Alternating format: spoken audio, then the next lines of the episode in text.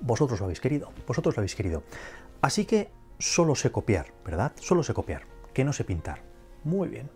Pues voy a crear la obra de arte definitiva. Va a ser tan buena, tan buena, que ni siquiera los mayores expertos de la historia del arte van a ser capaces de saber que esa obra no está pintada por un maestro antiguo. Así de buena va a ser mi obra. Todo relacionado en No es nada ten un 20% de fantasía. Non aceptamos queixas.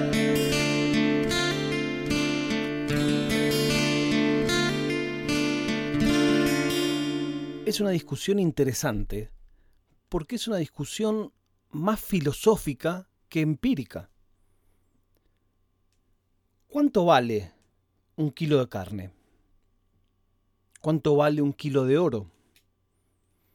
¿Cuánto vale un kilo de pollo y cuánto vale un kilo de cerdo? ¿Y cuánto vale un kilo de cocodrilo? Bueno, los precios tienen que ver con muchas cosas, los valores tienen que ver con muchas cosas. El capitalismo más estricto te dirá que el mercado se regula solo y que todo se debe a la oferta y la demanda.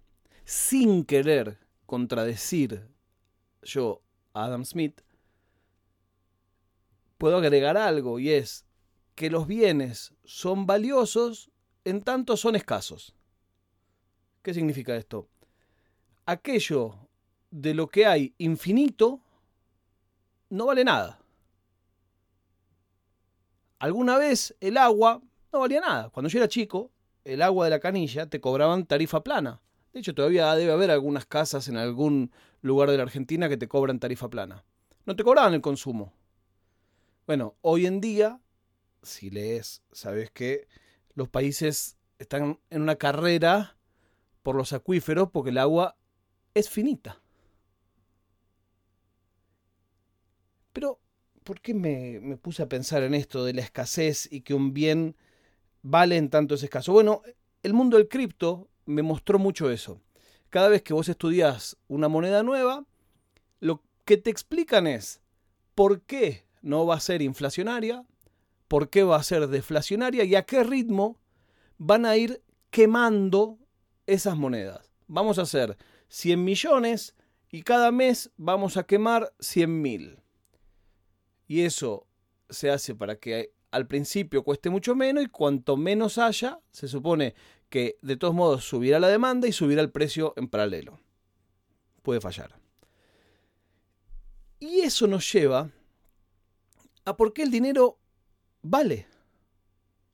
¿Por qué vos cambiás un lingote de oro por 20 billetes, 30 billetes, 1000 billetes? Porque se supone que de esos billetes hay una cantidad limitada. Si de esos billetes hubiera una cantidad ilimitada, no tendría sentido. Las, cosas no tendrían referencia. Las cosas tienen referencia en tanto esos billetes son limitados. Bueno, hay tantos billetes. Hay tanto dinero circulante de tal moneda en el mundo. ¿Qué sucede en, este, en estos tiempos locos? Bueno, que aún los países que tenían una política monetaria tan estricta empezaron a emitir. ¿Esto qué significa? Que la escasez de esas monedas se fue para abajo. Es medio como hacer trampa, como si bueno, empezara a fotocopiar billetes. Y eso empezó a pasar en el mundo, ¿no? Siempre en, a Latinoamérica se la criticaba por eso. La vieja discusión entre los distintos economistas si la emisión trae inflación o no. Pero como ustedes saben, a mí siempre las cosas me gusta mirarlas un poco de costado y todo este tema me viene la obligación de estudiarlo un poco porque estoy investigando un caso donde se robaron más de 100 millones de dólares del Banco de Bangladesh. Hay un podcast que se llama The Lazarus Heist de la BBC International que trata de eso, de ese caso, y que acusa y señala, por supuesto, a los hackers norcoreanos. ¿Y por qué llegué a este tema y por qué hablo de la escasez?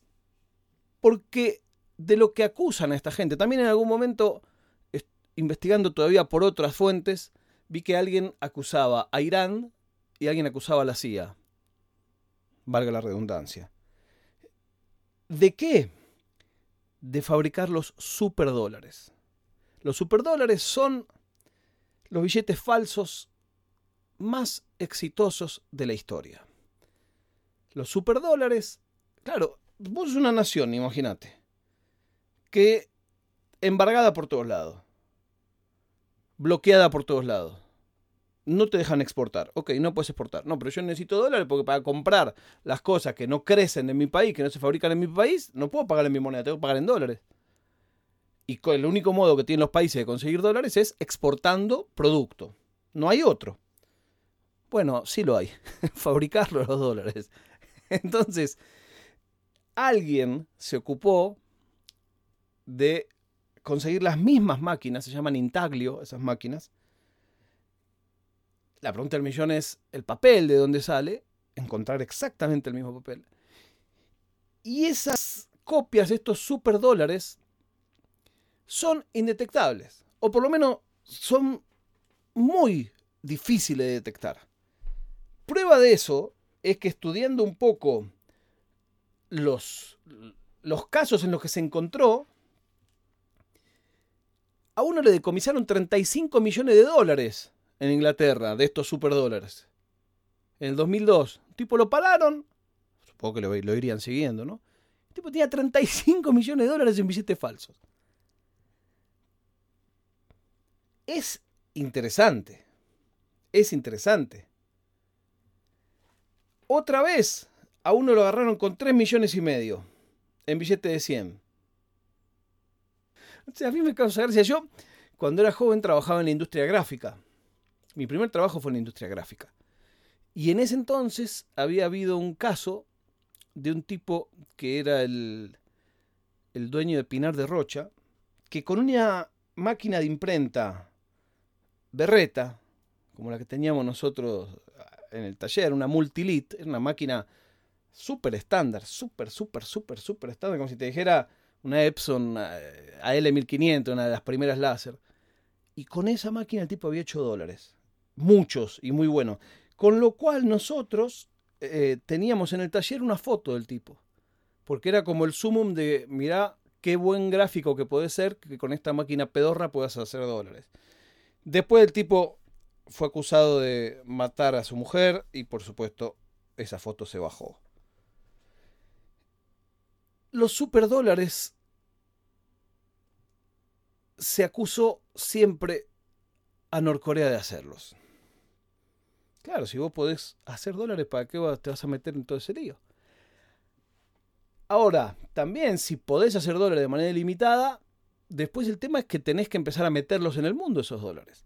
¿Y por qué también se señala Norcorea? Porque hubo varios casos de diplomáticos norcoreanos a los que encontraron con estos superdólares.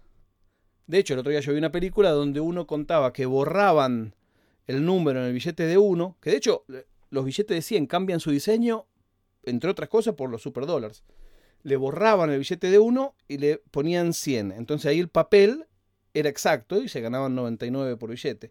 Esos billetes los colaban en el fajo, explicaba el tipo, no te daban un fajo entero de eso, entonces lo colaban, uno sí, uno no, no sé qué, y se los daban muchas veces a los diplomáticos que los agarraban de buena fe, ponele.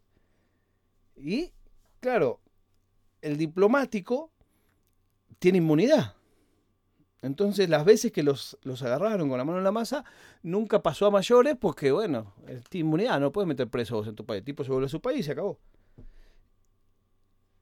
Y lo que dice la leyenda de los que señalan a Norcorea, a mí no me consta que sea que Norcorea tenga que ver con esto. Insisto, porque un país que tiene todas las limitaciones que tiene, si pudieran imprimir ilimitado, no tendría ningún problema. Pero bueno, no, no, no es para concluirlo tan fácil, ¿no? Y de hecho, de lo que sí hay registro es de que los diplomáticos iban y venían periódicamente con valija, que es valija diplomática, a las embajadas y lo que quienes los acusan dicen que iban pura y exclusivamente a repartir y cambiar estos superdólares por dólares reales. Si saben inglés y les interesa el tema del hacking y les interesa el tema de, de Asia, se los recomiendo. Se llama The Lazarus Heist, que es como el golpe de Lazarus. Lazarus es el nombre de, del grupo hacker. Está en inglés, todavía no terminó, está en marcha desde la BBC Internacional, la verdad que tiene buena calidad.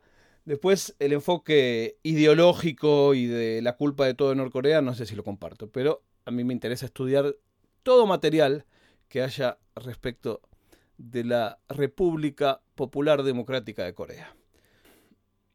La prueba de vida del día de hoy es que Racing y Colón definirán el campeonato argentino. Quiero agradecer a quienes se toman un minutito en recomendar este podcast a su gente querida, a quienes se toman un minutito en hacer una reseña. Si tu aplicación de podcast permite hacer una reseña, es una reseña de 5 estrellas, me ayuda muchísimo. No sé ni a qué, porque no sé ni para qué. Yo quiero que lo escuche más gente. Es más, yo cada vez que pongo un tweet del podcast suben las escuchas. ¿Por qué no lo hago todos los días? Quizás porque no quiero que lo escuche todo el mundo. Pero eso mismo conspira contra el éxito de un podcast. Bueno, me fui muy largo. Compensa con el día de ayer que algunos me protestaron que fue corto. Ahora sí, nos encontramos mañana cuando les diga no es.